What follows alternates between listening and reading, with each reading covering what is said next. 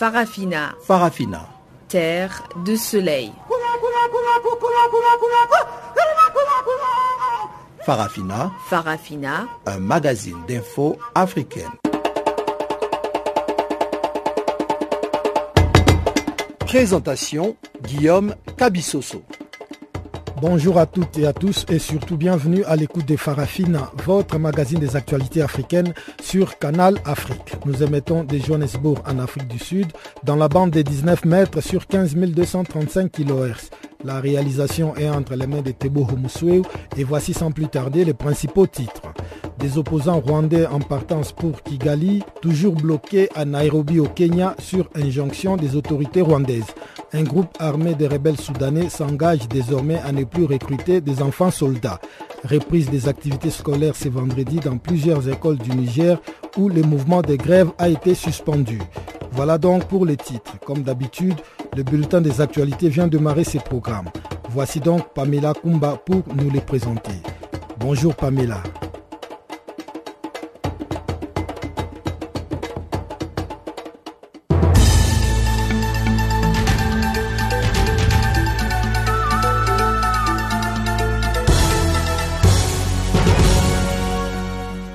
Merci Guillaume, bonjour à tous. Commençons au Gabon. Pour la première fois dans l'histoire du pays, les députés gabonais ont chassé un vice-premier ministre. Bruno Ben Moubamba, vice-premier ministre, ministre de l'Habitat, du Logement social et de l'Urbanisme, s'est rendu à l'Assemblée nationale devant la Commission des finances pour présenter le projet de budget de son département ministériel. L'audition avait bien démarré, mais tout a dérapé lors des échanges, selon nos confrères locaux. En effet, après quelques questions sur la manière dont il compte utiliser les crédits qui seront mis à sa disposition dans un secteur dont le bilan est jugé très négatif depuis 2009 en raison des promesses non tenues par ses cinq prédécesseurs, le vice-premier ministre aurait répondu que l'actuelle Assemblée nationale n'avait pas été élue sur des bases démocratiques. Bruno Ben Moubamba a été vertement rabroué et expulsé par des députés pour avoir vociféré des mots irrespectueux vis-à-vis des parlementaires et de l'institution qu'il représente. Cet incident a fait couler beaucoup d'encre et salive à Libreville, la capitale, où certains élaborent déjà une possible éviction du vice-ministre peu courtois. En Angola, le procès des opposants au régime en place a été reporté au 2 décembre. Ils étaient 37 détenus accusés de tentative de coup d'État contre le président José Eduardo dos Santos en début d'année. Ce jugement était initialement prévu pour ce vendredi, mais le président du tribunal a expliqué que les avocats des accusés avaient demandé ce report. Ces accusés sont des anciens combattants, membres du principal parti d'opposition en Angola, et ils sont accusés d'avoir planifié une agression armée contre le palais présidentiel et une occupation des locaux de la radio-télévision nationale. Et on reste en Angola où la police a interdit une manifestation prévue samedi contre la fille du président. Isabelle dos Santos avait été nommée à la tête de la compagnie pétrolière nationale Sonangol malgré les contestations des opposants et de la société civile. William Tonnet, juriste et directeur du journal d'opposition Fola, estime que cette interdiction a été motivée par la tenue le même jour et au même endroit d'une marche sur le rôle de la femme religieuse dans la consolidation de la paix en Angola. Au pouvoir depuis 1979, Dos Santos a nommé en juin sa fille aînée Isabelle à la tête de la Sonangol, la compagnie nationale du premier producteur d'or noir d'Afrique subsaharienne. L'opposition a donc dénoncé cette décision assimilée à du népotisme et demandé son annulation devant la Cour suprême. Alors que la Libye est toujours en proie au chaos, le gouvernement britannique a défendu son implication dans l'intervention de 2011 dans laquelle le guide libyen Muammar Kadhafi a été tué. Le gouvernement britannique a rejeté ce vendredi les critiques sévères d'un rapport parlementaire sur cette intervention et jugé que son action a sans aucun doute permis de sauver des civils. Pour rappel, en septembre dernier, un rapport parlementaire avait sévèrement critiqué cette intervention militaire engagée par Londres et la France, car elle était fondée sur des postulats erronés et une analyse partielle des preuves. Le sommet de la francophonie qui se tient à Antananarivo, la capitale malgache, a vu ce vendredi l'arrivée du président taïwanais Tran Dai Quang et son épouse, sur invitation du président malgache Eri Rajao Narimana Pianina. Michael Jean, la secrétaire générale de l'OIF, a invité les dirigeants des pays francophones à refuser de faire la distinction entre un réfugié politique et un réfugié économique, afin de mieux s'occuper de ces deux catégories de migrants. La lutte contre le terrorisme est aussi l'un des thèmes du sommet des chefs d'État et de gouvernement de l'OIF prévu samedi et dimanche. Dans les rencontres entre chefs d'État au cours donc de ce 16e sommet figure aussi celle du président français François Hollande avec son homologue gabonais Ali Bongo Ondimba, récemment réélu dans des conditions très controversées. Et au Nigeria, des sénateurs ont réagi après le rapport d'Amnesty International publié jeudi et faisant état d'un massacre de 150 indépendantistes biafrais par l'armée entre août 2015 et août 2016. Le président du caucus du sud-est du Nigeria au Sénat, Eninyama Abaribe, cité par le journal nigérian Punch, a demandé au gouvernement fédéral d'ouvrir une enquête indépendante sur les révélations d'Amnesty International. Le caucus accuse cette organisation de défense des droits humains de chercher à ternir sa réputation.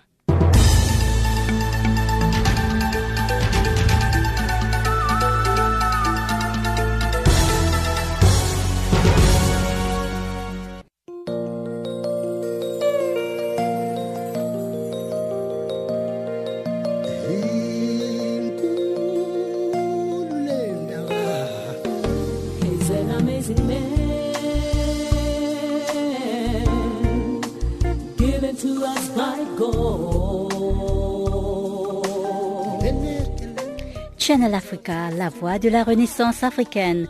Écrivez-nous sur notre page Facebook Channel Africa. Faites-nous des tweets French Farafina ou bien Channel Africa 1.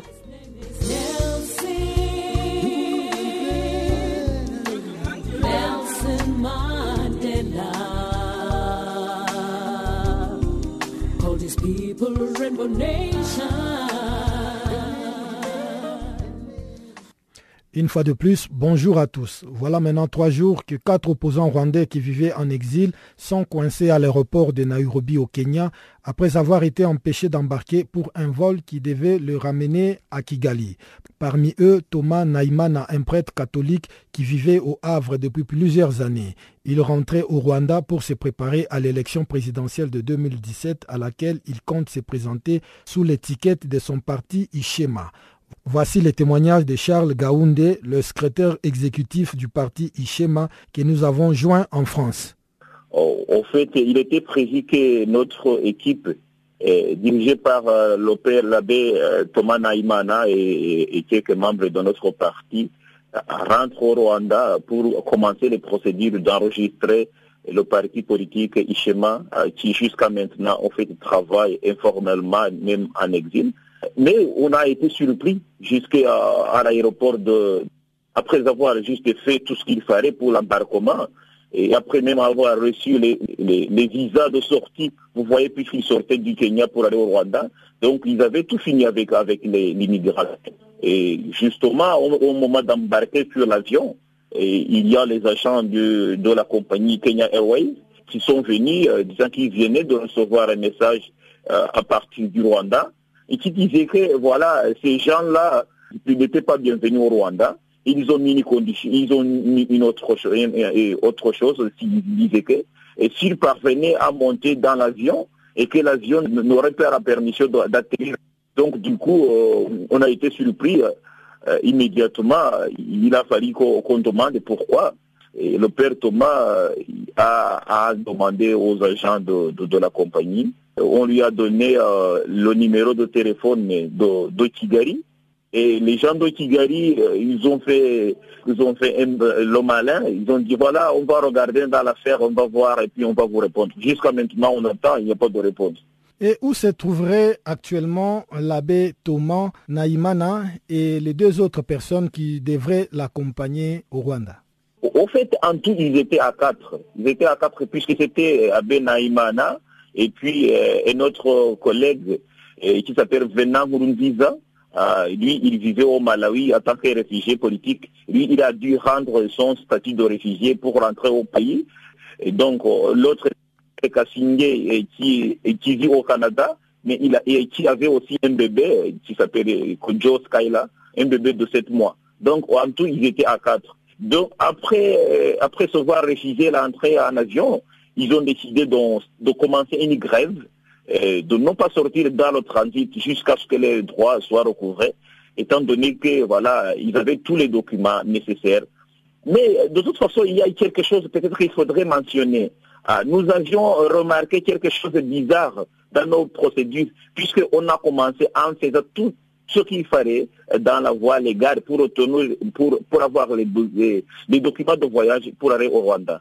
Donc le, le premier pas était pour la Benaïmana, c'était de, renouveler son passeport rwandais puisqu'il avait son passeport rwandais, mais qui avait expiré. Donc la date d'expiration avait, avait été à l'échéance. Il a dû demander à l'ambassade l'ambassade du Rwanda en France pour renouveler son passeport. Et l'ambassade l'a accueilli, il a dit OK. Et il a payé les frais qu'il fallait. Et l'ambassade lui a dit, écoute, bon, voilà, on va faire les procédures, donc ça prend un peu de temps. Ça prend un peu de temps quand même, voilà, vous allez avoir votre passeport. On a attendu en, vain. Et après, quand on a, on a réalisé les, les dates que nous avions annoncées pour arriver au Rwanda eh, approchées, donc on a trouvé qu'il y avait peut-être, il y avait peut-être, jusqu'à ce moment-là, on voyait qu'on disait peut-être que c'était une stratégie de nous, de nous retarder. Donc, il a fait un autre, un autre essai. Il a donc euh, fait, il a fait une demande de visa en tant que français, en tant que ressortissant français, puisqu'il a la double, nationalité. Alors on lui a dit, alors pourquoi, pourquoi alors vous demandez un, visa en tant, que, en tant qu'étranger alors que votre passeport rwandais est en route? Bon, le père leur a répondu, voilà, c'est bien, j'aimerais bien, mais je vois que ça, ça, ça prend du temps, donc euh, si vous me permettez, je vais prendre mon nouveau passeport à Tigari. Ils ont dit, OK, il n'y a pas de problème. Nous avons les preuves pour montrer que ces, démarches ont, été entreprises. Et alors, jusqu'à la fin, on trouvait que toujours ça ne venait pas. Donc, il a fallu trouver un autre moyen pour arriver au Rwanda. Donc, l'autre moyen, c'est d'utiliser un, passeport qui est légal, un passeport de, de African Community. C'est un visa en fait qui peut être octroyé par les trois pays, Kenya, le Rwanda et l'Ouganda. Et donc, tant qu'on a ce, passeport, on est, permis de, voyager dans les trois pays. Surtout que eh, l'ambassade nous avait permis que, étant, au moment qu'il arrive à Kigali, il pourrait récupérer son passeport rwandais. Et aussi, la question même ne se pose pas, puisque personne jusqu'à maintenant euh, ne, dit que, ne dit pas que Thomas Naïmana n'est pas rwandais. Hier, nous avons essayé de contacter l'ambassade du Rwanda à Nairobi. Ils ont refusé de nous, nous répondre. On a même informé le président de la République, personne ne bouge. L'école publique nigériane peine à répondre effectivement après la rentrée. Il ne se passe pas en effet une semaine sans que les élèves ou les enseignants engagent des mouvements de grève pour exiger du gouvernement de meilleures conditions de vie et de travail. L'agonie inquiète les acteurs du secteur, les parents notamment. Suivant ces reportages de notre correspondant Niamey, Abdul Razak Idrissa, sur un autre mouvement de grève des enseignants qui s'est achevé ce vendredi. Le regroupement des syndicats les plus représentatifs des enseignants du Niger a appelé les militants à déposer les craies pour bon nombre de raisons qu'explique ici Halidou Moukela, un des responsables. Ce que nous réclamons, c'est le minimum vital que nous demandons pour survivre et faire face à des préoccupations urgentes que nous avons. À la date où je vous parle, nous avons des camarades qui totalisent trois mois d'arriérés de pécule et salaire à l'intérieur du pays, ce qui est inadmissible. Dans ces conditions, comment pensez-vous qu'on peut aller à l'école? Comment pensez-vous qu'on peut aller faire cours? Comment pensez-vous qu'on peut relever le défi de la qualité de l'éducation? Deuxième chose, lorsque vous avez des camarades qui sont recrutés pendant deux ans, qui n'ont pas encore eu leur matricule, qui ne savent pas dans quelle situation ils sont, qu'ils sont fonctionnaires ou qu'ils sont contractuels. Donc il va falloir qu'on clarifie toutes ces choses-là. Donc pour dire qu'en réalité, nous sommes aujourd'hui en train de défendre notre plateforme commune que nous avons déposée et il revient à, au gouvernement nigérien et en premier chef le président de la République de créer les conditions pour sauver le système éducatif nigérien. L'école publique nigérienne aujourd'hui est complètement à terre. Et le mouvement est bien suivi sur l'ensemble du territoire national, assure Arzika Mahamadou, un autre responsable. Quelqu'un m'a dit, Wallah, je suis en train de sillonner les 82 écoles de la commune de Tilaberi, la grève est très bien suivie. Maradi, on nous a appelé, Zender, on nous a appelé, précisément à Magaria par exemple, où c'est même une directeur d'école qui me dit qu'il s'attendait à ce que des adjoints viennent travailler, mais finalement il a trouvé l'école vide. Donc c'est pour vous dire franchement, on est, on est très satisfait. On, fait, on pose les préavis d'ordre de grève parce que nous nous sommes audibles et visibles par le gouvernement et sensibles que lorsque nous déposons le mot d'ordre de grève. La grève des enseignants devait être suivie en même temps que celle des élèves à l'appel du comité directeur de l'Union des scolaires nigériens, mais tard dans la nuit, la structure estudiantine a décidé de suspendre provisoirement le mouvement après une rencontre avec le ministre des enseignements secondaires. Hussein Sambo est le secrétaire général de l'USN. La libération des étudiants incarcérés. Après les échanges, le ministre a demandé à l'USN la liste de six étudiants incarcérés à Niamey et à Filingue et promet de saisir qui des droits afin de les libérer dans le plus bref délai. Le paiement de l'aide sociale, des bourses et allocations pour ces points, le ministère s'engage à démarrer le paiement des bourses du troisième trimestre, l'aide sociale et les bourses de vacances dans la semaine. Le paiement des frais de scolarité, le ministère s'engage à saisir le ministère des Finances pour que le compte de la NAB au Trésor national soit crédité afin de permettre à cette dernière d'engager les ordres de paiement. Depuis la rentrée d'octobre dernier, élèves et étudiants nigériens n'ont pas suivi une semaine d'emblée de cours du fait de leur grève ou de celle des enseignants. La situation inquiète du coup les parents. Nous, parents d'élèves en général et les mères en particulier, lançons un appel vibrant au gouvernement de prendre toutes les dispositions nécessaires pour remettre l'école nigérienne sur les rails. Invitons tous les acteurs de l'école et surtout les parents à se mobiliser. Le Parlement a interpellé sur la question. Le Premier ministre Brigitte sera entendu par les députés le samedi prochain. Abdullah Razak Idrissa à Niamey pour Channel Africa. En Centrafrique, l'insécurité crée des frustrations auprès de populations qui se plaignent notamment de l'action du président Faustin Archange Touadéra et de son gouvernement. Les doigts accusateurs de la population pointent entre autres une mauvaise gouvernance.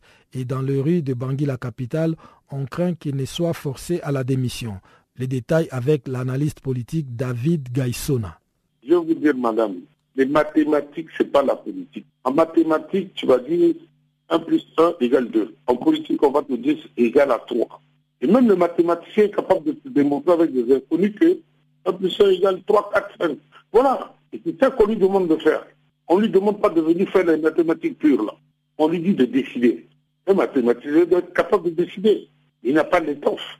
Vous savez, comme vous voyez les élections qui se passent maintenant, c'est comme si les populations ont tendance à rejeter les élites ils vont vers les populistes. La preuve, c'est que euh, quand il a été à Kaka Banduro, la troisième fois, on a, empêché son avion d'atterrir sur la piste. Il n'a pas eu le, les deux premiers déplacements. Quand on a mené le corps des gendarmes qui ont été assassinés par les bandits que lui, le président, a l'habitude de recevoir au palais, eh ben, on ne sait pas comment les femmes et les, comment les gens l'ont insulté. C'est pas, c'est pas croyable. Il n'a pas pu rester à l'hôpital, il est, il est reparti. Il a pris deux fois. Un de ses gardes de corps même a été molesté par les femmes. On l'a traité de tous les noms oiseaux. Bertrand, lui-même, il le vit. Maintenant, quand son cortège passe, il énerve les gens. Avant, les gens l'applaudissaient. Maintenant, oh, les gens disent qu'il ne prend pas de décision, c'est une femmelette. Ah, un président, euh, savoir dire non. Vous voyez les élections américaines, c'est un populiste. Bon, euh, on a rejeté les professionnels de la politique pour dire on va chercher un mathématicien sans profit. Ben, il fait pire là. Aujourd'hui, les gens en ont à rejeter, même Mme Sanda qu'on a, qu'on a, qu'on a décrié, qu'on a, qu'on a même hué le jour de la passation de service, de l'investiture. Aujourd'hui, les gens disent, mais cette femme faisait même plus que, le mathématicien. On le compare à d'autres sujets qui étaient lisses, qui n'avaient pas de personnalité, qui n'avaient pas de machin. Bon, voilà, j'espère qu'on va pas lui réserver le sort qu'on a réservé à gens. C'est-à-dire le contraire à la démission, d'une manière ou d'une autre. C'est déjà même dans les langues évoqué. Parce qu'on ne peut pas, aujourd'hui, sur le plan de la stratégie régionale, euh, on ne sait pas comment ça va se terminer au, Congo démocratique, au Gabon, au Congo. Euh, le Cameroun, euh, on se pose des questions.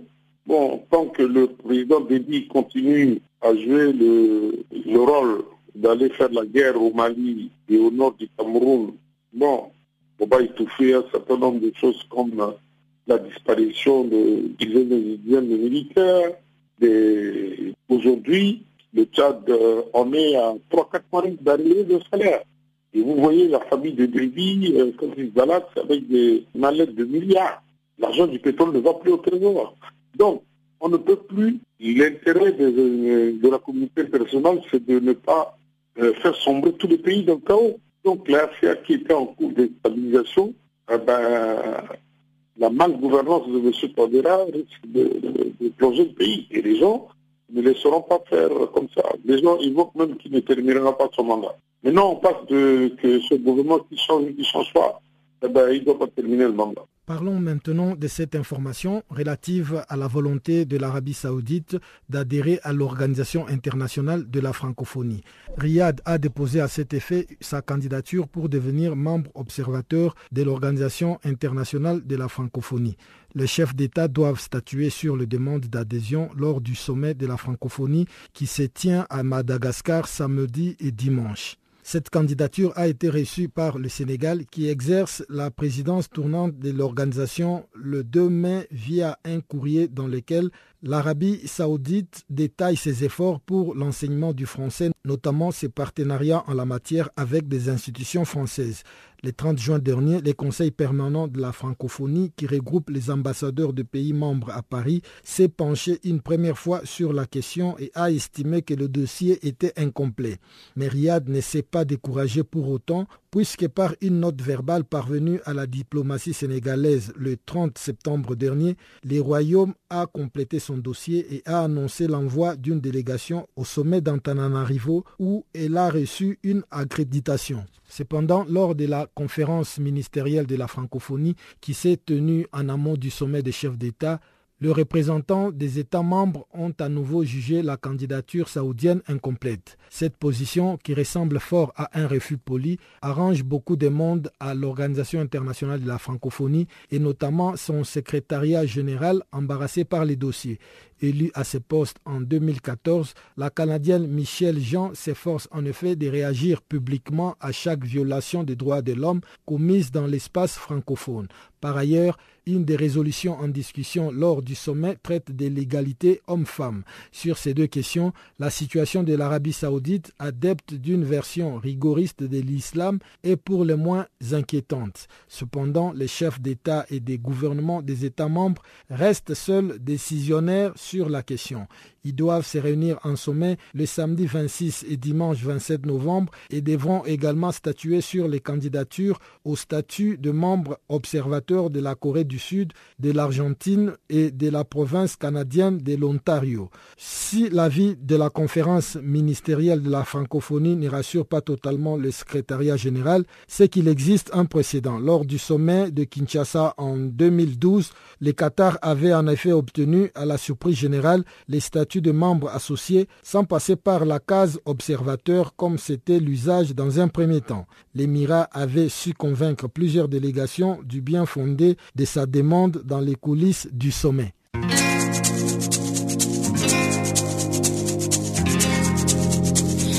Vous écoutez Farafina, un programme en français sur Canal Afrique émettant de Johannesburg. Pour vos réactions à nos émissions, écrivez-nous soit à l'adresse électronique suivante farafina.channelafrica ou envoyez-nous un SMS au numéro qui suit 00 27 833 81 56 59.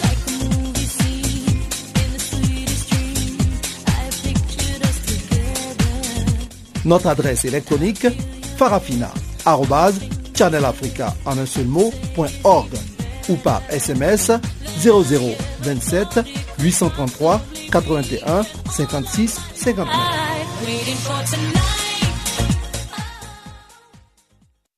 Sortons un peu du cadre purement politique pour aller jeter un coup d'œil sur ce qui fait l'actualité dans le monde économique. Voici donc Jacques Kouakou pour le bulletin économique de ces magazines des actualités.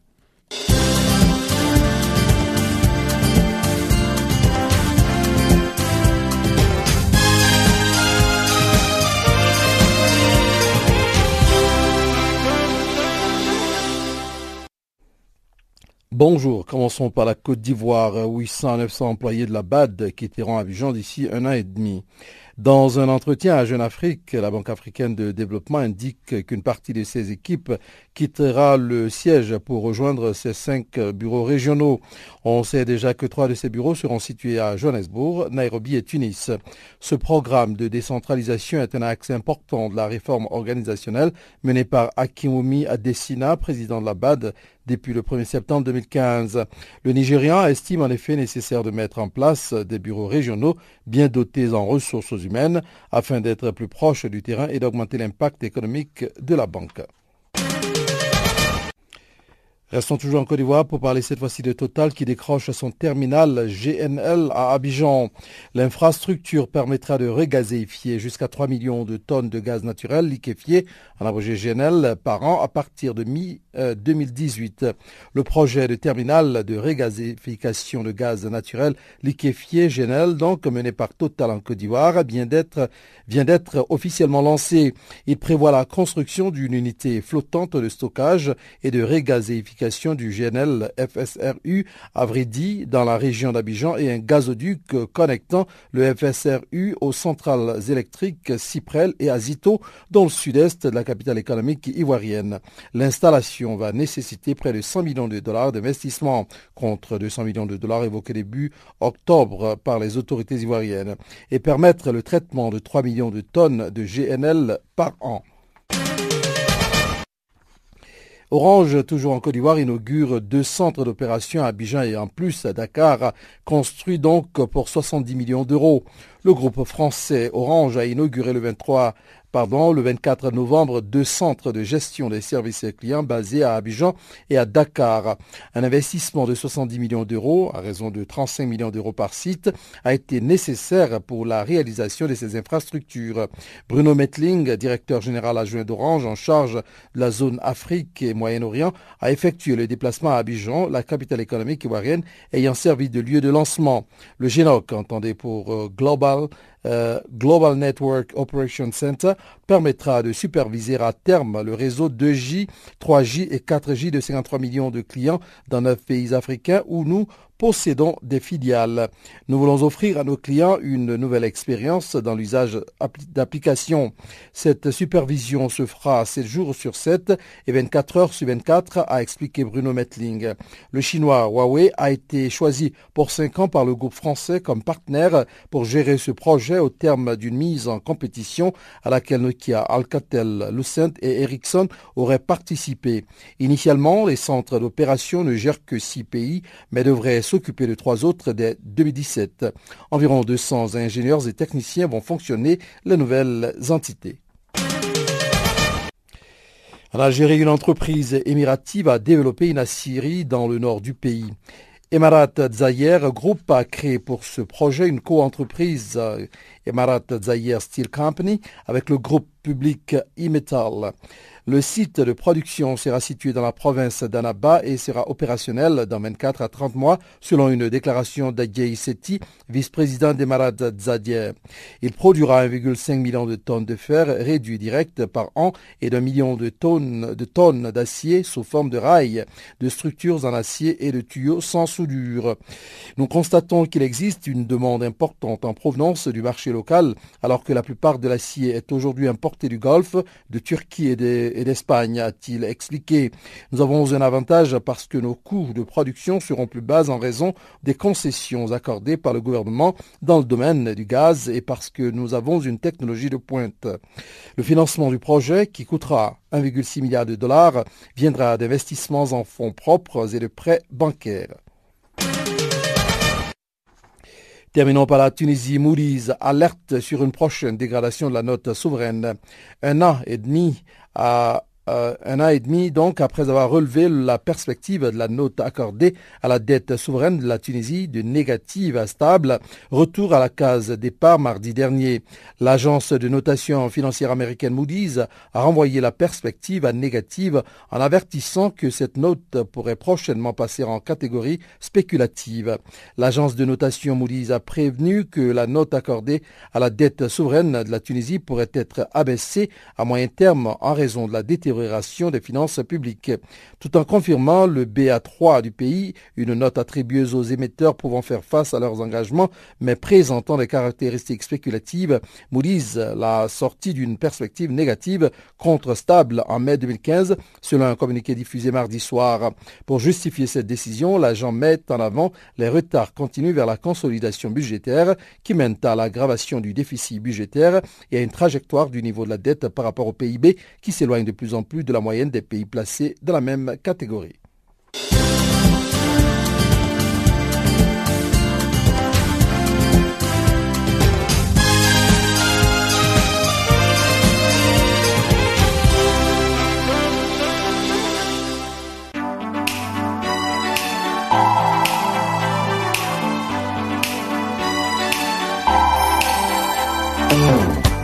Si vous ratez les points chauds de l'actualité cette semaine, si vous ratez les points chauds de l'actualité cette semaine,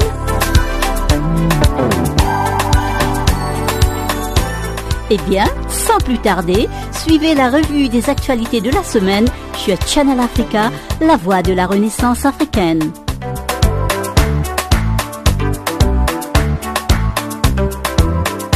Retrouvez le podcast sur notre site internet www.channelafrica.co.za.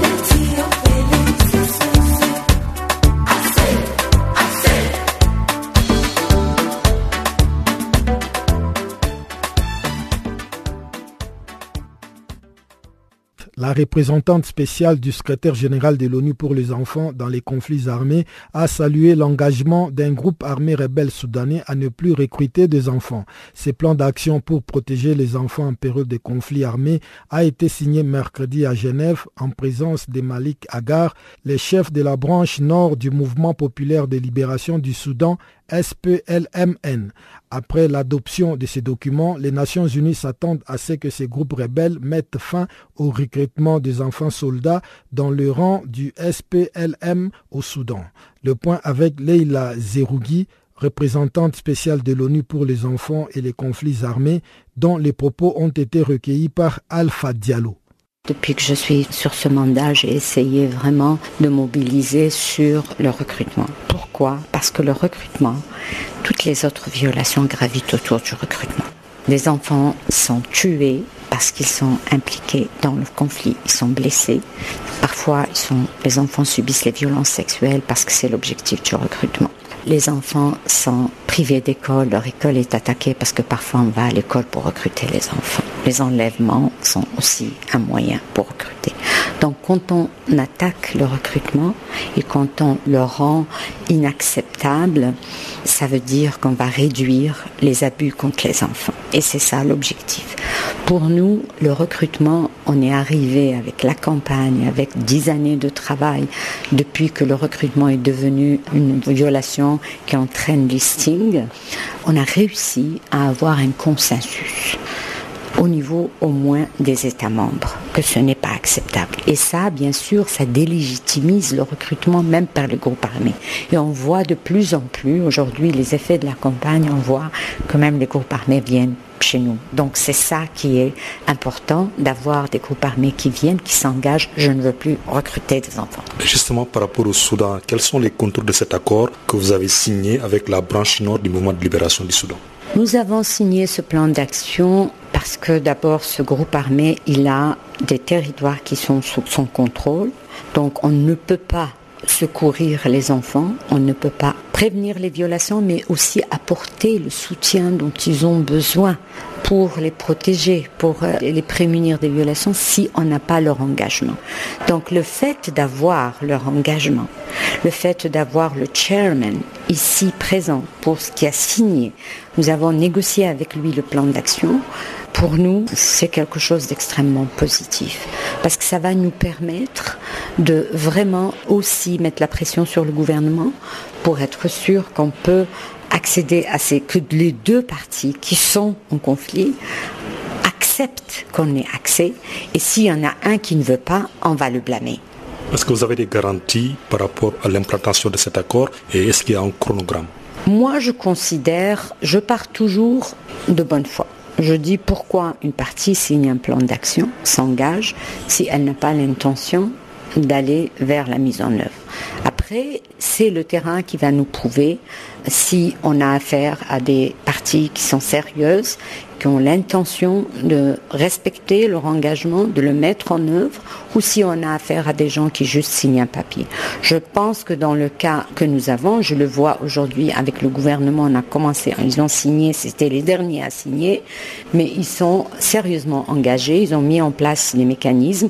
Nous avons aujourd'hui une communication directe avec l'équipe high level et technical level pour la mise en œuvre du plan d'action. Je pense que le SPLM North, j'ai eu l'impression en tout cas qu'ils sont sérieux pour aller de l'avant.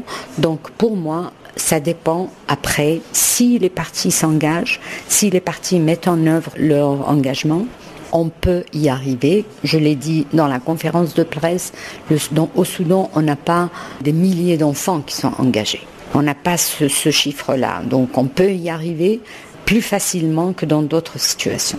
Dernière question, avant la branche nord du mouvement de libération du Soudan, y avait-il d'autres groupes armés ou forces gouvernementales du Soudan qui s'étaient engagés dans le cadre de ces plans d'action que vous avez menés? Nous avons les groupes qui sont actifs au Darfour. JEM, Minaminawi, SLA Minaminawi, SLA Abdel Wahed. Nous avons ces trois groupes qui sont aussi, nous sommes en discussion avec eux. Mina Minawi a déjà signé un plan d'action, donc nous sommes dans le cadre de la mise en œuvre. Il a été signé plus tôt. Nous avons eu déjà une déclaration commune des trois groupes quand je les ai rencontrés à Vienne, où ils se sont engagés à non seulement cesser le recrutement, mais aussi à protéger les enfants contre les autres violations. Nous allons finaliser euh, le processus. Nous ne l'avons pas fait aujourd'hui parce que, bien évidemment, il faut impliquer aussi UNAMID parce que c'est eux qui sont présents dans cette zone-là. Nous avons, euh, et je pense qu'on va le faire bientôt, donc moi, je n'ai pas de, de souci sur le fait qu'on aura le framework parce qu'ils se sont déjà engagés. Le plus gros problème au Soudan, c'est l'accès. Lorsqu'on règle ce problème d'accès avec toutes les parties, que chacun accepte quand il a la possibilité de permettre l'accès, on va y arriver. C'est pour moi la seule chose qui reste question mark. Tout le reste, je pense, il y est là. La seule chose qui peut nous empêcher de vraiment finaliser les plans d'action, si on n'a pas accès, on ne peut pas dire qu'il n'y a plus de recrutement. Journée internationale pour l'élimination de la violence à l'égard des femmes, c'est 25 novembre. Cette date a été choisie par les Nations Unies afin de commémorer la mort de sœur Mirabal, jeune activiste politique contre la dictature en République dominicaine en 1960. Cette année, le thème s'intitule De la paix à la maison à la paix dans le monde, une éducation sûre pour tous. C'était l'occasion pour l'association des femmes d'Issangou de Libreville au Gabon de sensibiliser les hommes et les femmes sur ces fléaux qui a tendance à être justifiés dans la société. Mélanie Mavungu, présidente de l'association d'Issangou, réitère son message contre les violences faites aux femmes. Les hommes, connaissant le comportement des femmes, une femme est très nerveuse une femme sortira toujours tout ce qu'elle a dans le cœur, bon, mauvais, par l'effet de la colère. Mais un homme n'a pas le droit de considérer cela. C'est-à-dire lorsqu'il constate que le feu est déjà en train de, de sévir sa maison, tranquillement, il prend ses pieds, il sort. Il la laisse. Tant qu'elle ne s'est pas calmée, il ne revient pas. Puisque si lui-même, il se met dans le bain, un crime peut arriver. Il peut donner un coup. Le fait qu'elle soit déjà énervée et tout ça, ça pourra la tuer. Donc, pour éviter de commettre des crimes passionnels, des crimes involontaires, il va falloir euh, que l'homme puisse avoir un peu plus de patience, un peu plus de, grandeur d'esprit face à une femme. Mais est-ce qu'on peut réellement justifier la violence faite aux femmes? On ne la justifie pas. Parce que normalement, lorsqu'on aime quelqu'un, on n'a pas le droit de battre cette personne. Qui dit aime, qui dit amour, n'a pas le droit de bastonner sa femme, de bastonner celle qu'on aime. Qu'est-ce que vous pensez des hommes qui estiment que euh, en Afrique, par exemple, la tradition accepte que les femmes soient battues euh, parce qu'elle vient sous l'autorité de l'homme et l'homme devient un peu comme son père, donc il a le droit de la battre afin de lui porter correction euh, et la ramener soi-disant sur le bon chemin.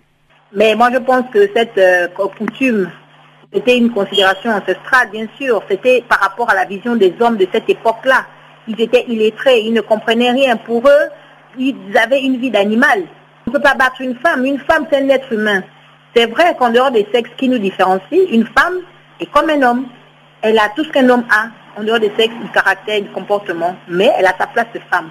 Et une femme, c'est une femme qui donne la vie à quelqu'un. Et elle donne la vie à tout être, c'est-à-dire à homme comme femme, toutes sortes de la femme. Moi, je ne vois pas pourquoi est-ce qu'on continuerait à appliquer euh, cette coutume alors que les choses sont en train de changer. Une femme est comme un enfant. Une femme n'a pas le droit d'être battue, puisque le même soir, l'homme aura toujours besoin de sa femme. Et que pensez-vous des femmes qui euh, acceptent la violence, qui pensent que la violence est un signe d'amour, un peu comme euh, un mari jaloux qui va la battre parce qu'il veut démontrer son amour?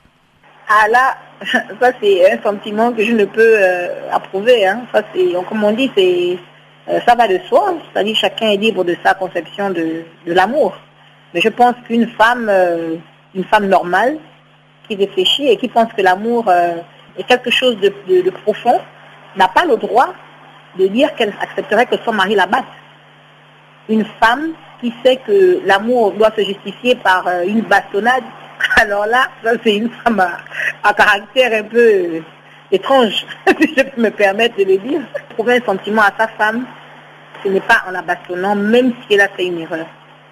On parle, on peut gronder, on peut montrer qu'on est fâché, on ne bastonne pas, mais on ne frappe pas atrocement ou euh, comme si on était euh, en face d'un homme comme nous.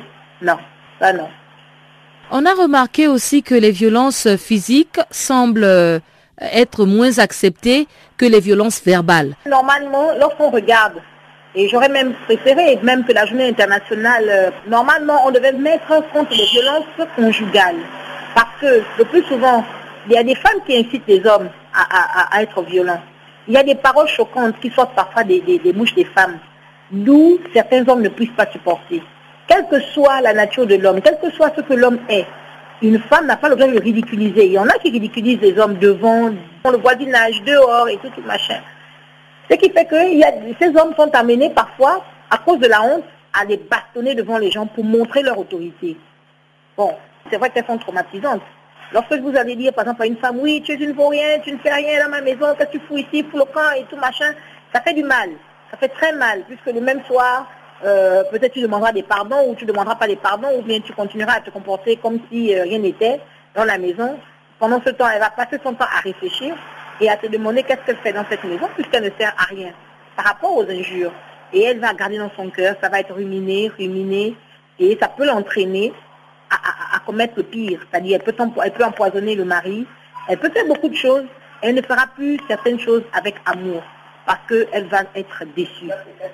Je dirais à ces femmes qu'elles ne sont pas obligées de supporter ces violences étant dans leur foyer.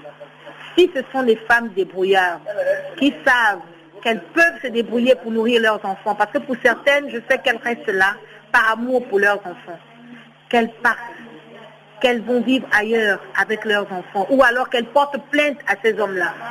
Un rapport mondial de l'UNESCO sur la culture pour le développement urbain durable, publié la semaine dernière, montre que la mise en œuvre de politiques de promotion de la culture et du patrimoine conforme à l'esprit des conventions culturelles de l'UNESCO a un impact positif sur les villes. Plus de détails avec Francesco Bandarin, sous-directeur général de l'UNESCO pour la culture. Il est au micro de Christina Silvero.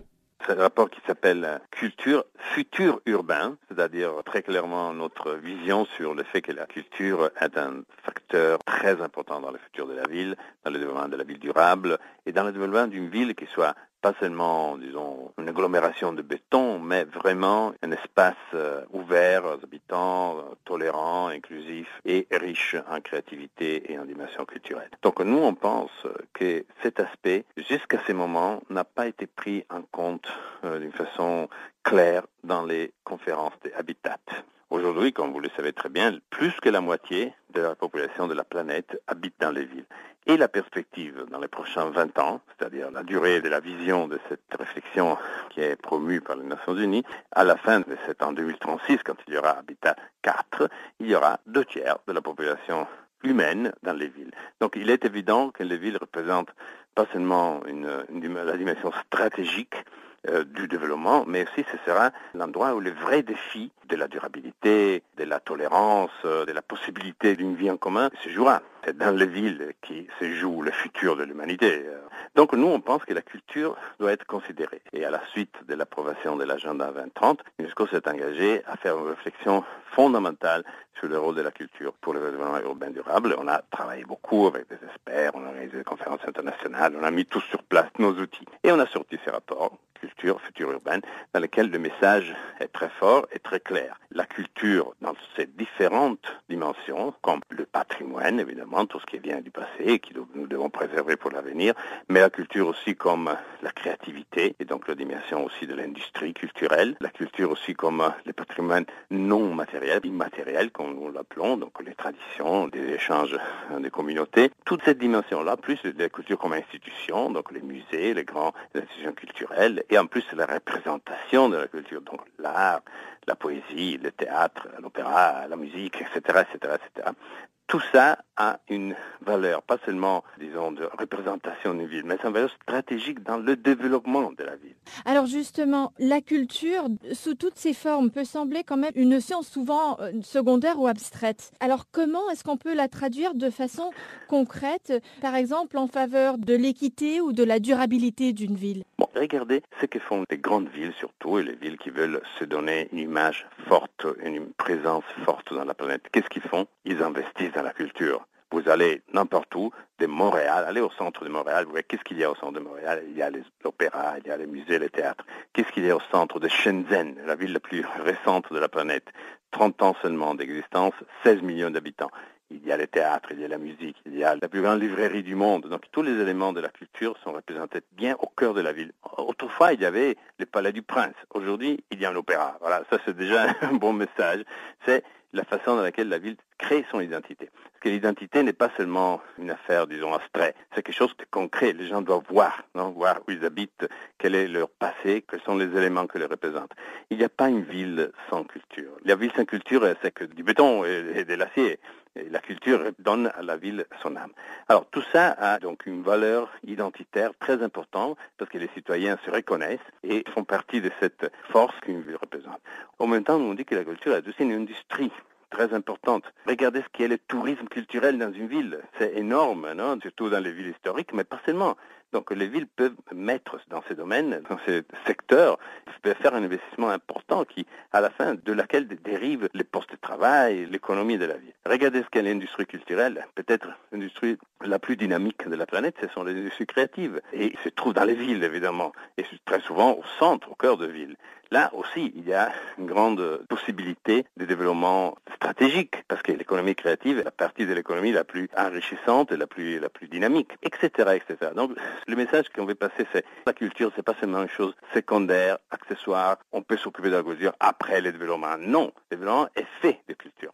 Quand on regarde le développement urbain auquel on s'attend, on s'attend à une croissance de mégapoles euh, très importante, notamment en Afrique et en Asie. On voit déjà depuis plusieurs décennies qu'il y a euh, ce qu'on appelle le quart-monde qui s'installe autour avec euh, les bidonvilles, autour des grandes villes. Alors, dans ce contexte-là d'inégalité et vraiment de mise en œuvre d'une stratégie d'urbanisation, quel rôle pourrait-on donner à la culture? Le rapport se base sur des études sur 100 villes. Est-ce qu'il y a des exemples concrets? Évidemment, les bidonvilles sont un problème très important, encore ils vont rester un problème très important, mais les vrais problèmes, ce n'est pas les bidonvilles, les vrais problèmes, c'est l'urbanisation massive.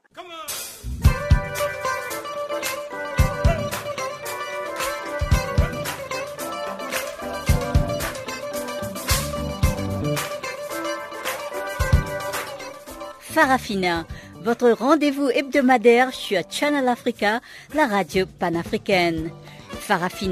Votre programme des actualités en langue française sur Channel Africa.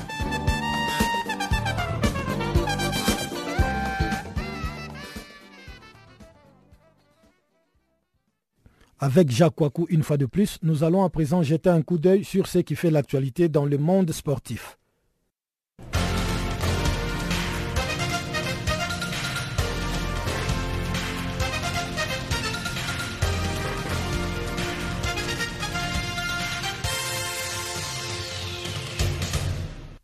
Rebonjour, commençons par le classement FIFA. L'Argentine conserve sa position, le Sénégal détrône la Côte d'Ivoire. L'Argentine reste la meilleure sélection selon le classement FIFA publié ce dernier jeudi du mois de novembre 2016. L'Albi Céleste est leader dans mais plutôt voit le Brésil se rapprocher en gagnant des points. L'Allemagne prend la troisième place devant le Chili et la Belgique. La France n'a pas bougé de sa place. Les Bleus gardent leur septième rang. Sur le continent africain, le premier pays, le Sénégal occupe le 33e rang. Même si les Lions de la Teranga ont perdu un point dans le classement général, ils ont détrôné la Côte d'Ivoire, reléguée à la deuxième place. La Tunisie montre un montre en gagnant 4 points. L'Égypte ferme le top 5. Le plus grand recul dans le classement général est à mettre à l'actif du Tchad qui a perdu 155 points et donc 49 places. Euh, il faut dire que la liste est la suivante. Le premier, Argentine, avec 1634 points.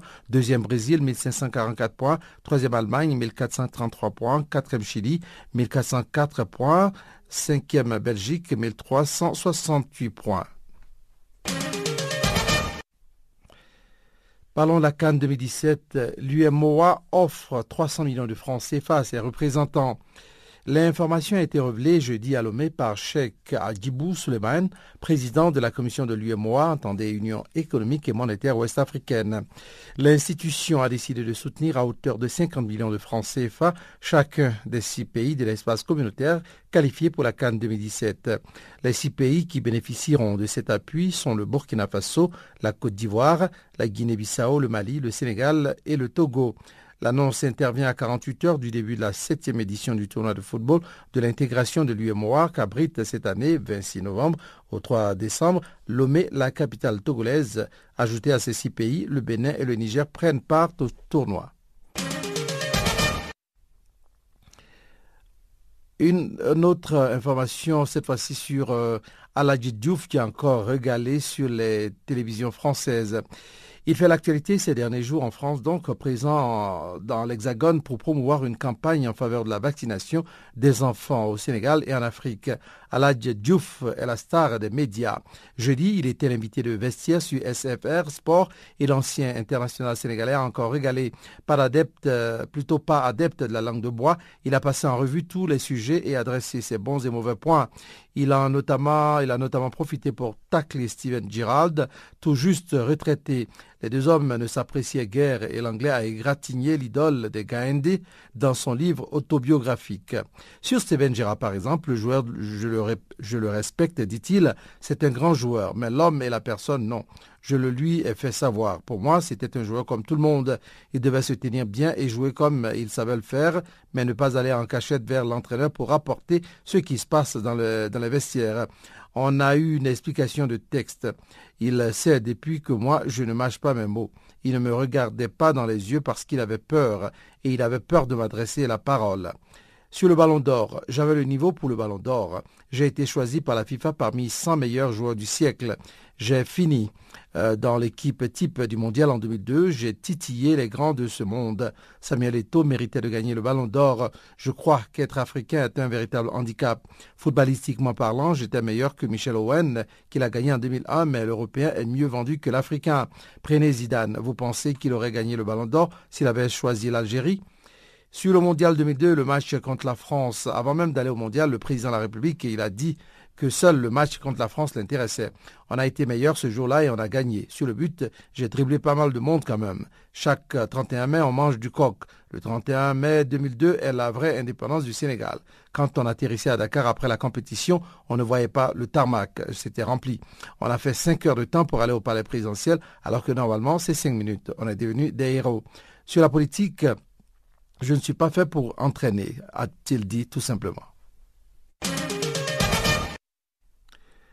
Terminons rapidement avec cette information. Gabon, Patrice Carteron de plus en plus proche. Le Gabon se cherche un sélectionneur et il se pourrait bien que ce soit Patrice Carteron, sans emploi depuis son départ du club égyptien de Wadi Degla il y a quelques semaines. Le technicien français a rencontré cette semaine Alain Moguegui, le président de la FEGAFOOT, la Fédération gabonaise de football.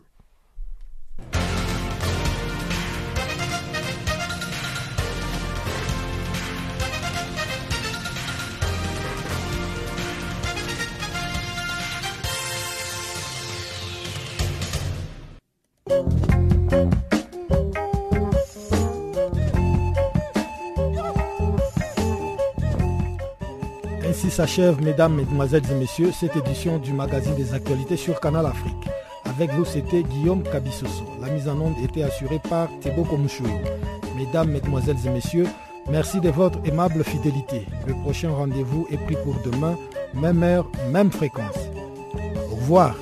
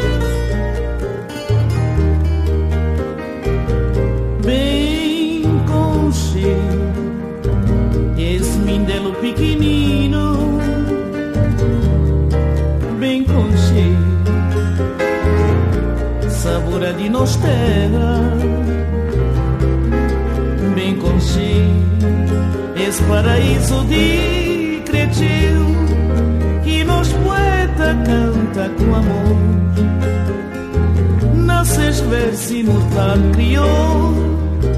Quem caconche mindê, caconche, cabo verde. Bem conche, esse lindelo pequenino. Bem conche,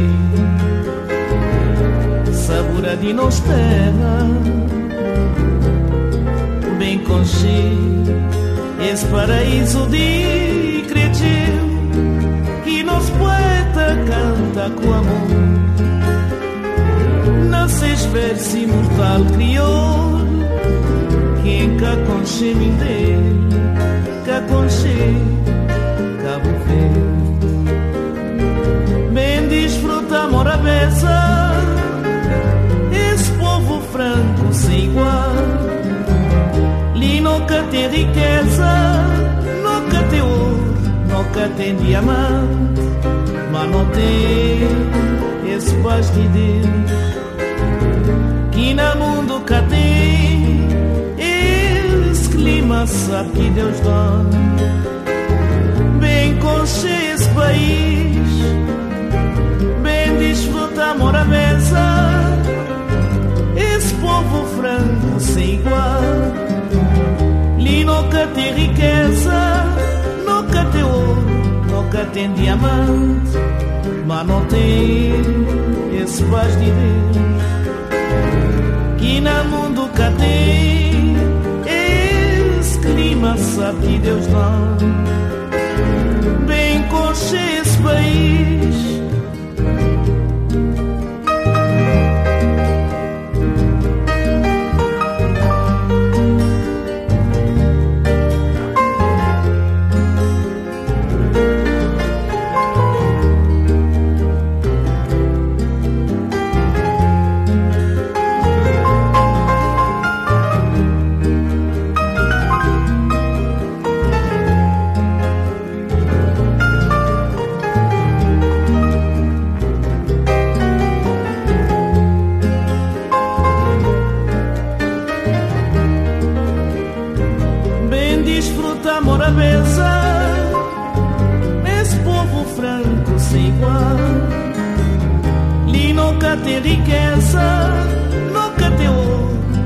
tem diamante, mas não tem esse paz de Deus. Que no mundo cá tem esse clima, sabe que Deus dá. Bem concha esse país, bem desfruta, amor a mesa. Esse povo franco sem igual, lhe nunca tem riqueza diamante, mas não tem esse paz de Deus. E no mundo que tem esse clima, sabe que Deus dá. Bem consciente